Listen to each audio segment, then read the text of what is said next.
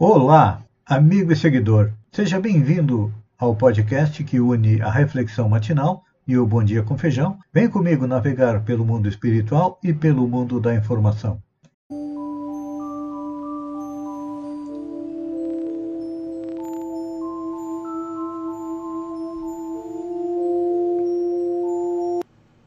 Olá, amigo e seguidor. Seja bem-vindo à nossa live diária da Reflexão Matinal, onde eu e você vamos em direção ao nosso coração para lá, como jardineiros espirituais, elevar templos às nossas virtudes, ou seja, fazer com que virtudes como humildade, modéstia, sensatez, generosidade, devotamento, cresçam, floresçam e frutifiquem dentro do nosso coração, porque elas são o alimento da nossa felicidade e, ao mesmo tempo, também temos que cavar masmorras aos nossos vícios. Vícios como do fumo, do álcool, das drogas, agressividade, intolerância, impaciência, são a causa das nossas dores, da nossa infelicidade, que impedem o nosso avanço, impedem a nossa evolução. É um trabalho árduo, é um trabalho diário que não iniciou nesta encarnação e vai se estender aí por muitas e muitas ainda, até que cheguemos à condição de bons espíritos. Estamos a caminho. Já não cometemos as barbaridades que fizemos nas encarnações anteriores, e para saber o que nós fomos e o que nós fizemos, basta olharmos a história da humanidade. Lá, todos nós somos ou ator principal ou ator coadjuvante. Então, agora que estamos começando a trilhar o bom caminho, precisamos compreender as leis morais que regem o universo para que possamos evoluir com mais rapidez e conquistar ainda nesta encarnação, um pouco de felicidade.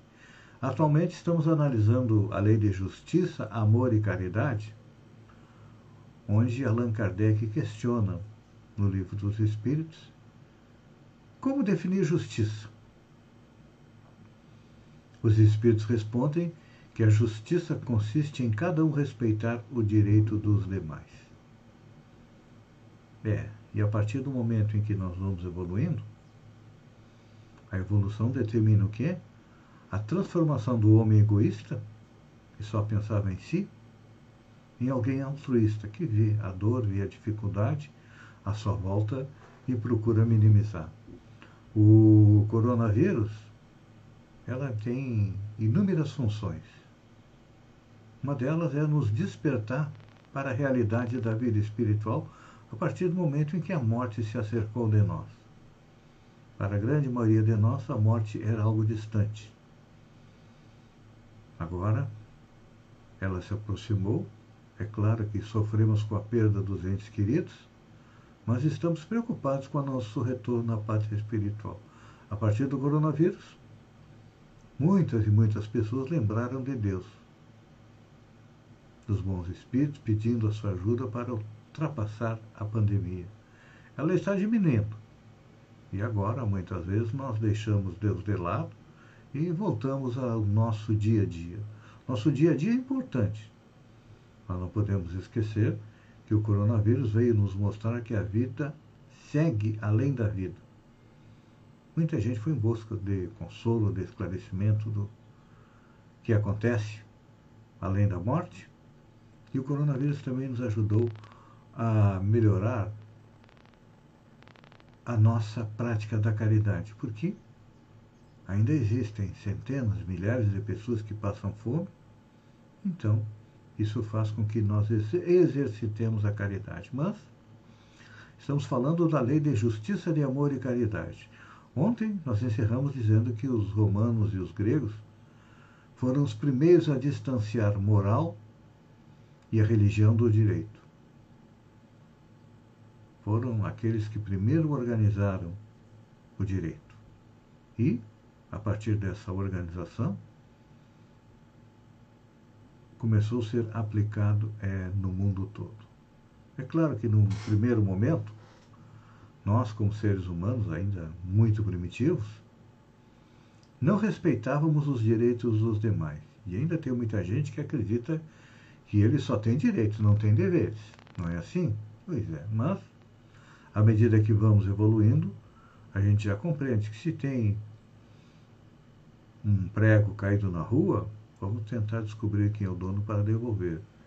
Se encontramos uma carteira de dinheiro, é só abri-la, olhar quem é o proprietário, que normalmente sempre tem um documento, e devolver para ele. Antigamente não era assim, não.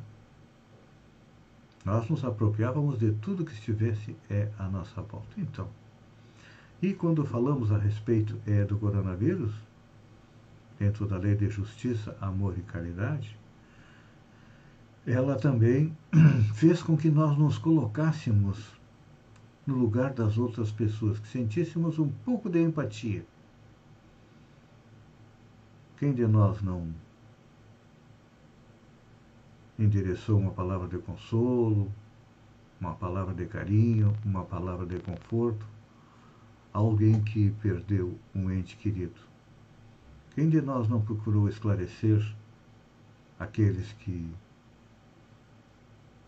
negacionistas e que muitas vezes só o esclarecimento não funcionou, mas quando perceberam o retorno à pátria espiritual de um ente querido, acabaram deixando de ser é, negacionistas. Então, aqui nós percebemos que pouco a pouco nós estamos compreendendo mais é, a justiça que é simples.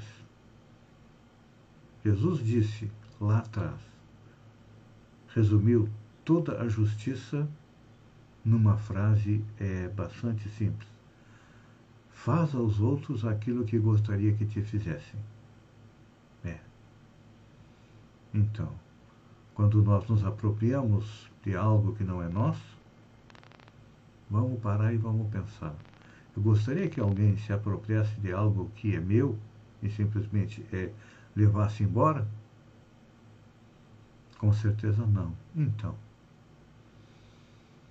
está na hora da gente começar a analisar melhor estas palavras, este legado do Mestre Jesus que foi talvez, foi talvez não, foi com certeza, desculpem, a pessoa mais justa que passou sobre a face da terra.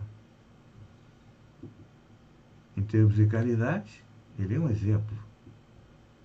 Ajudava a todos indistintamente, sem questionar quem eram, o que eram, o que faziam, e só dizia, quando curava alguém de problemas físicos, dizia Vai e não peques mais, ou seja, não retornes a uma vida desregrada, uma vida sem aquilo que ele veio exemplificar para nós, que é o amor. Todos nós já temos o nosso amor um pouco desenvolvido. Amamos nossa família, esposo, esposa, filhos, parentes amamos apaixonadamente um time de futebol, brigamos e perdemos amizades é, em virtude de partidos políticos. Em matéria de religião, quando olhamos o passado da humanidade, éramos nós que estávamos lá guerreando nas cruzadas, hora de um lado, hora do outro, em todas as guerras religiosas. Então, Está na hora de nós aprendermos a sermos justos. Ou seja, como dizem os espíritos a Allan Kardec, respeitar os direitos dos outros. Não estamos sempre exigindo os nossos direitos, então vamos cumprir também os nossos deveres. Esta é a lei de justiça, amor e caridade. Pense nisso, amigo e seguidor, enquanto eu agradeço a você por ter estado comigo durante esses minutos. Fiquem com Deus e até amanhã no amanhecer e olha, hoje o sol está lindo, né? Depois de um bom tempo, ele voltou a nos alegrar e aquecer o nosso coração. Antes ele fazia, mas sob as nuvens. Agora não, ele veio com força total. Um beijo no coração e até amanhã, então.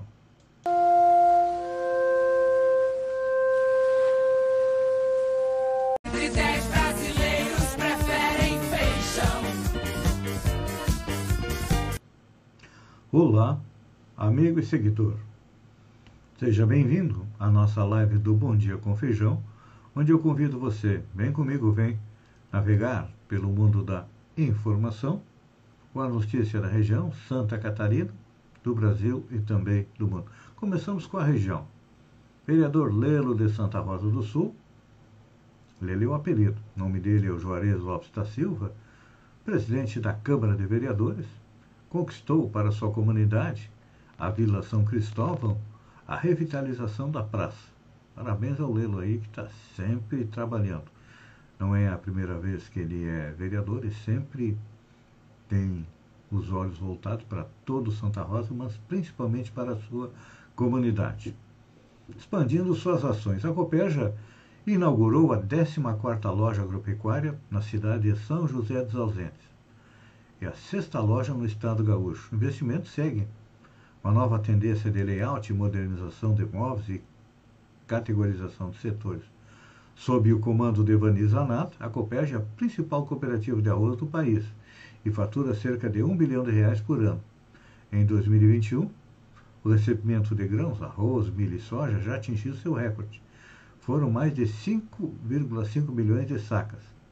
Mesmo com a diversificação dos produtos para milho, soja, maracujá, banana, entre outros, o arroz continua sendo o carro-chefe. Pois é. Olha, o Vanir Zanata é uma das personalidades da região. Eu que acompanho. Na época, Copérgia e Credija eram juntas, depois foram separadas e a Copérgia continuou crescendo, assim como também a Credija sob o comando do Von Lee Walter.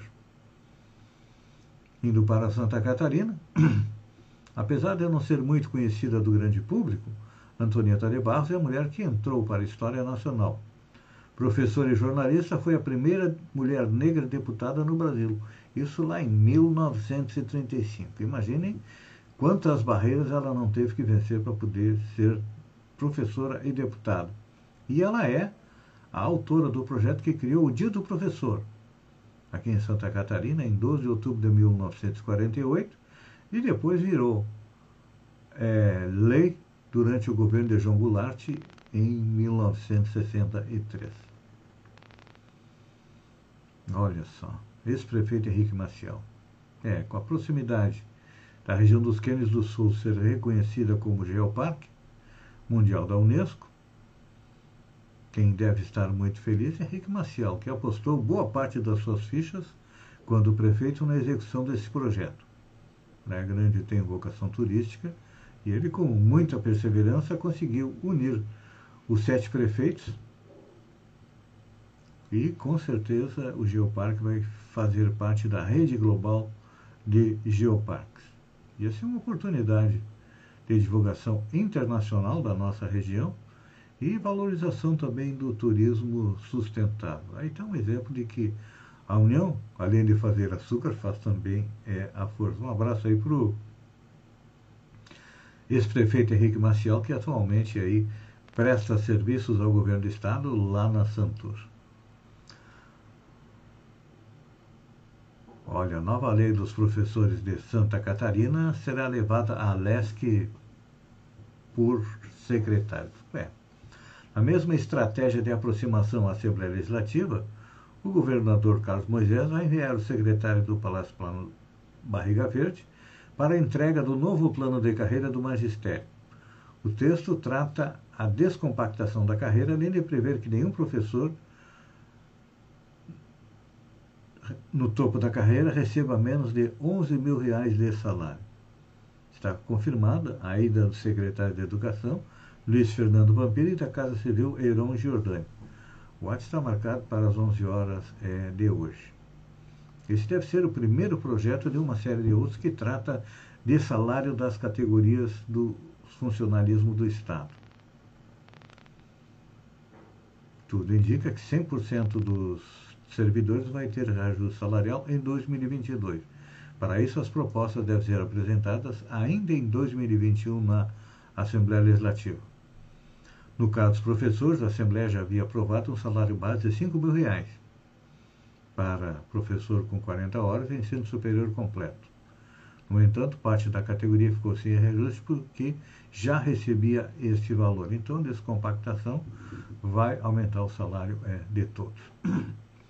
Suspeito de fabricar objetos relacionados ao nazismo é denunciado pelo Ministério Público de Santa Catarina. O Ministério Público de Santa Catarina denunciou nesta segunda-feira um homem suspeito de fabricar objetos referentes ao nazismo. O caso é resultado de uma investigação em Timbó, no Vale do Itajaí. Até a noite desta segunda, a Justiça não havia decidido se receberia denúncias. Nem receber, porque, olha, o nazismo está se alastrando no nosso país e Santa Catarina é um foco. Então, está na hora de cortar o mal pela raiz, mandando prender, aceitando a denúncia e condenando aqueles que desrespeitam é, a lei. Moraes prorroga a investigação contra Bolsonaro por vazamento de inquérito da Polícia Federal. O ministro Alexandre de Moraes prorrogou por mais 60 dias o inquérito aberto para apurar se o presidente Jair Bolsonaro cometeu crime ao divulgar documentos sigilosos de uma investigação da Polícia Federal sobre um ataque hacker ao Tribunal Superior Eleitoral. A ampliação do prazo atende a um pedido feito pela Polícia Federal. Vamos relembrar o caso.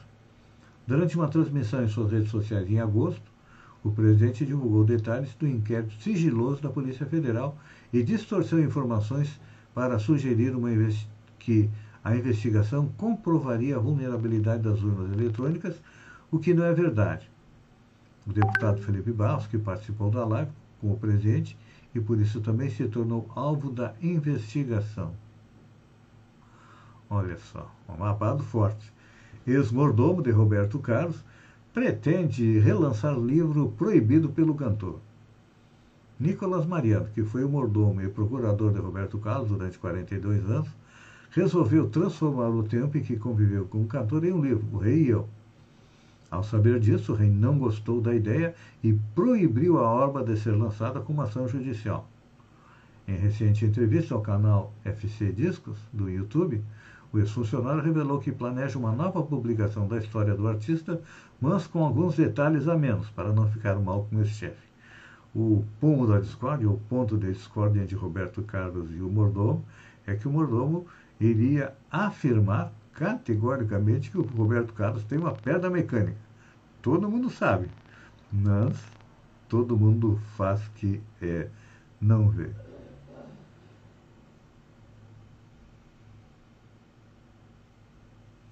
Olha só. CNBB pede que deputado bolsonarista que xingou o Papa de vagabundo seja punido.